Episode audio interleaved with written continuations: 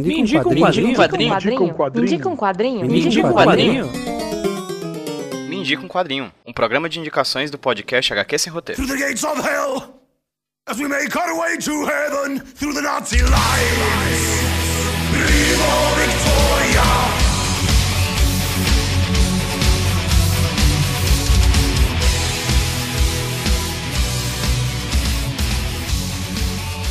E aí pessoal, como é que vocês estão, beleza? Aqui quem tá falando com vocês é o Pedro trazer pra vocês mais um Indica um Quadrinho, um podcast de indicações aqui do HQ Sem Roteiro Podcast. Fazia um tempinho que vocês não ouviam nem a minha voz, nem a voz de ninguém, na verdade, aqui no feed do HQ Sem Roteiro, mas tô de volta aqui rapidinho para lançar essa indicação de quadrinhos enquanto eu tô editando outros podcasts do HQ Sem Roteiro, que são mais amplos, são maiores e, consequentemente, dá um pouquinho mais de trabalho. O programa anterior a esse que vocês estão ouvindo foi um programete bem rápido de eu explicando algumas mudanças que estavam acontecendo na minha vida e, consequentemente, que também iam impactar no HQ sem roteiro. Eu, tô me, eu tava me mudando de casa, estou em casa nova agora e também tô, o trabalho tá tomando muito do meu tempo, porque, enfim, é um trabalho que eu queria muito ter, que é o trabalho de professor, e um trabalho de professor, consequentemente, você precisa dedicar muito tempo então, o HQ Roteiro, infelizmente, não se tornou uma prioridade gigantesca nesse primeiro momento. Aproveitando esse momento de isolamento social causado pelo coronavírus, no caso, eu tô aqui tentando adiantar o máximo que der de programas. Eu tenho alguns HQ Roteiros gravados e alguns Mindy quadrinhos também gravados e gostaria de adiantar o quanto possível esses programas para poder lançar nos próximos dias, para vocês não ficarem tanto tempo sem conteúdo aqui do HQ Roteiro, tá bom? Tô me esforçando o máximo possível, então em breve vocês vão ver coisas novas, como por exemplo, em breve eu devo gravar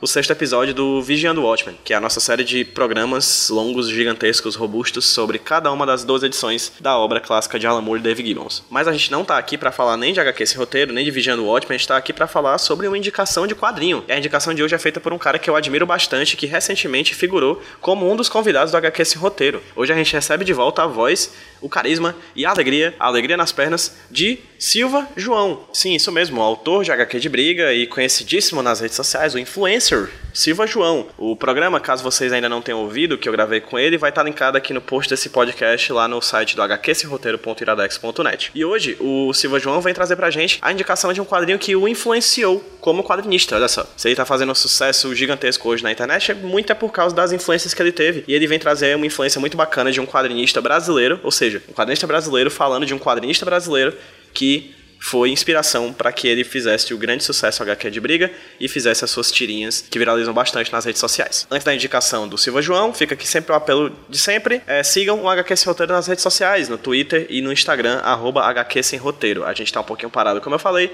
mas aos pouquinhos eu espero voltar com o ritmo anterior, o ritmo de sempre, o ritmo top, o ritmo ragatanga que a gente sempre teve no HQ Sem Roteiro, que a gente sempre prezou. Sem mais delongas, vamos lá à indicação do Silva João. Joãozinho, meu querido, me indica um quadrinho? Olá!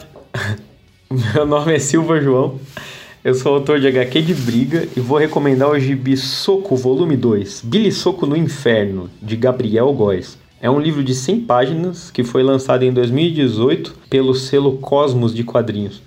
Pode ser comprado na loja da Cosmos, na loja da Ugra, online, as duas, provavelmente na loja física também. E pode ser comprado com o próprio Gabriel se você tiver a chance de encontrar ele em alguma feira pelo Brasil. O universo do Billy Soco, ele meio que deriva daqueles materiais promocionais para vender hominho, tipo o gibi do He-Man, sabe? Os personagens todos têm nomes que são marcas registradas, os golpes são marcas registradas, os cantinhos das páginas, eles são preenchidos por um catálogo infinito de personagens que como se fossem bonequinhos.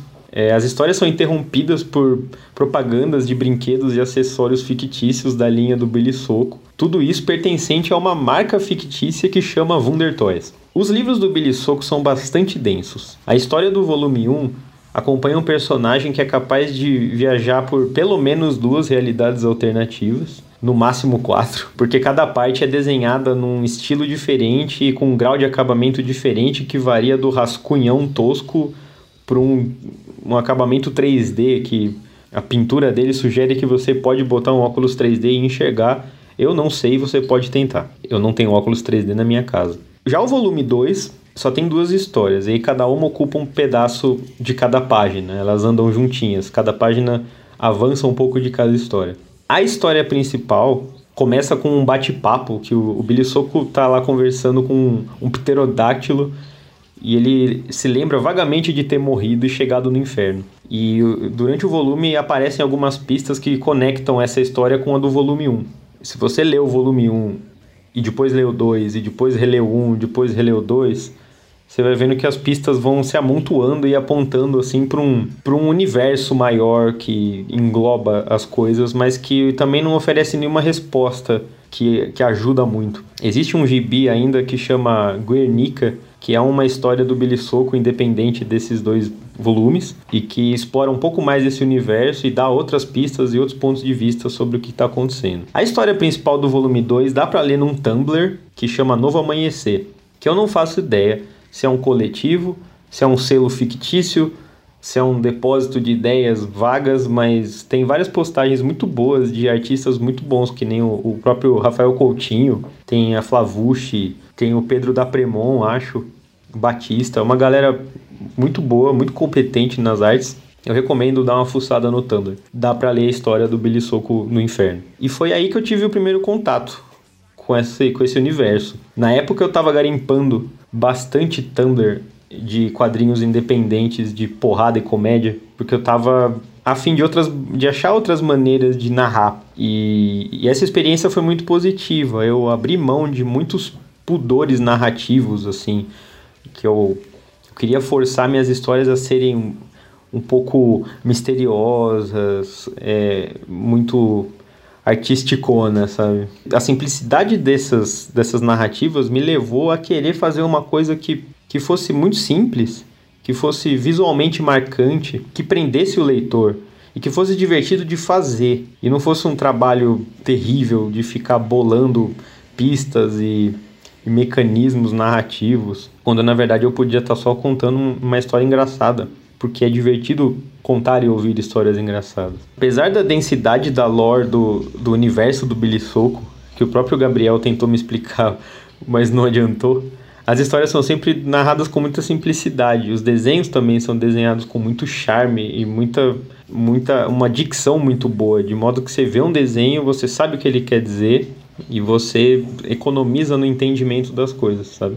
o leitor, a, le, a experiência para o leitor é muito simples. Isso para mim foi uma última escola antes de começar a HQ de briga. Então acho que essa fase da minha, da minha vida de ler webcomics de porrada foi decisiva para o meu material ser desse jeito. Para mim, Billy Soco é um quadrinho exemplar que merece ser lido e lembrado para sempre. O meu nome é Silva João e eu tô no aguardo de Billy Soco volume 3. Um abraço.